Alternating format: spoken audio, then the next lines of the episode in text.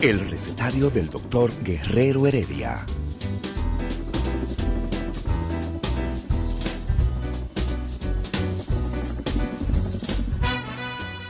Una respuesta para cada pregunta. Una receta para cada problema.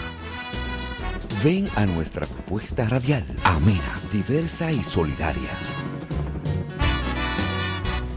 Con alto sentido humano y profesional.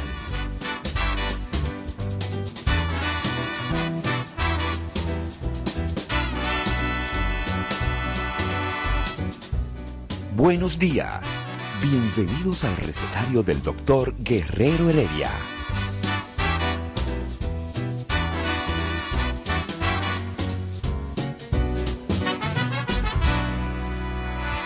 El recetario del doctor Guerrero Heredia. Bueno, Heredia. fíjate, nosotros hacíamos el comentario en Rumba, en el Rumbo de la Mañana, de las camas UCI.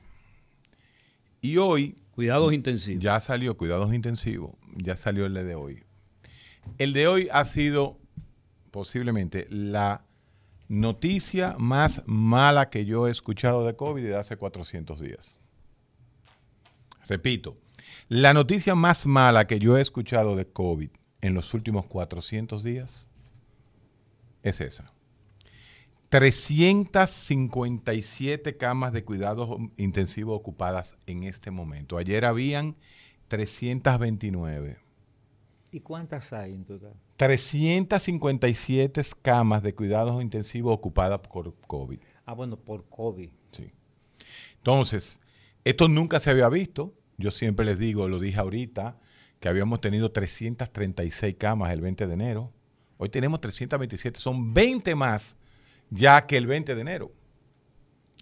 Eso, eso no es ya preocupante.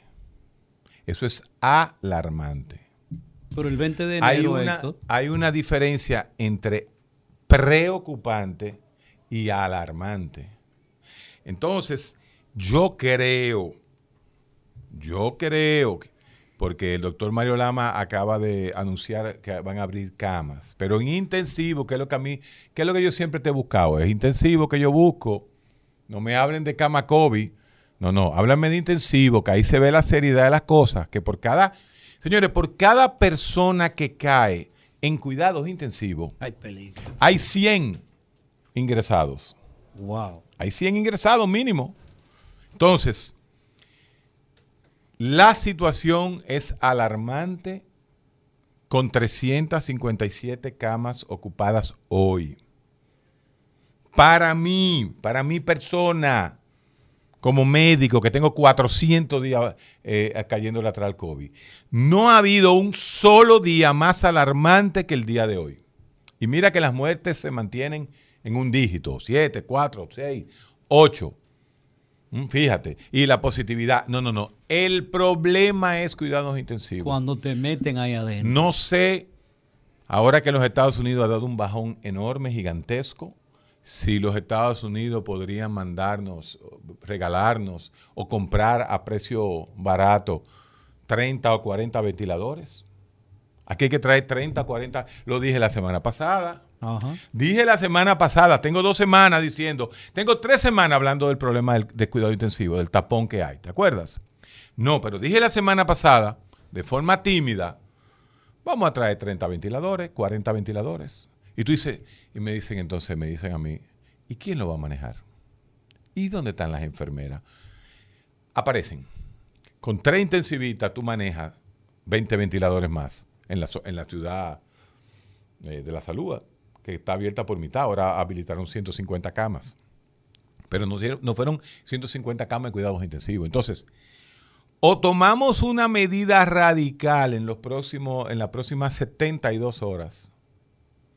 Medida Tan grave es. Próximos 72 es que, horas. es que nunca se había visto 30 camas ocupadas en menos de 24 horas, de 329 Wow. a 357. Eso es alarmante. Para mí es alarmante, para mí, que tengo 400 días hablando de COVID. Sí. Pero el 20 de enero fue, eh, fue el, el resultado de las Navidades. de las Navidades. ¿Cuál es el resultado ahora? ¿Qué es lo que Eh, ha pasado? Lo que hemos analizado. Semana Santa, pasó mucho tiempo, pero las personas comenzaron a vacunarse masivamente después de Semana Santa Ajá. y no confiamos. La primera, según los el estudio chileno que hubo de, de qué tanta inmunidad te confirma, la primera vacuna del Sinovac no, no, no, no produce nada al otro mundo. El cambio es cuando tú tengas la segunda vacuna a, los- a las dos semanas. Pero con una vacuna parece que todo el mundo salió a la calle. Esa es la realidad. Y lo de hoy es para mí, vuelvo y lo digo, el día más alarmante de COVID-19 en los últimos 380 días más o menos. Es hoy, donde subió más de 30 camas en un, de 28 camas, 28 camas en un solo día. Pero bajó la edad también, Héctor. Claro que sí. Claro que bajó sí, la edad. Claro que sí. O sea, este 6% que somos nosotros Claro que sí. fueron los que nos vacunamos y, y no nos exponíamos a la, a la calle. Mientras Cuando que tú- los jóvenes, Cuando tiene un volumen tan grande de gente, tú vas a ver gente con doble vacuna, con una vacuna, sin vacuna. ¿Entiendes? Porque es que estamos timbi de COVID. Entonces, primera vez que lo digo, primera vez que lo digo, no primera vez que hablo de la cuarentena focal, porque la cuarentena focal lo he hablado yo desde hace 300 a- días. No es buena la situación de hoy.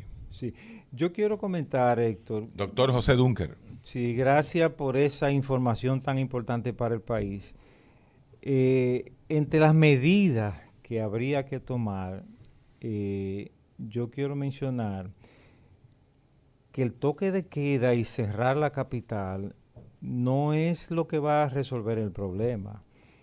Eh, o sea, que yo ande en mi vehículo por la calle, eso no empeora la situación para de nada. contagio. Lo que empeora la situación es los bares, Los sitios de reunión. los teteadores. Eso es lo que. Pero hay que cerrarlo. los Mira, juqueros. entonces mira lo que yo observo que ha pasado, Héctor, que al principio teníamos un toque de queda más estricto y entonces el toque de queda se ha ido soltando.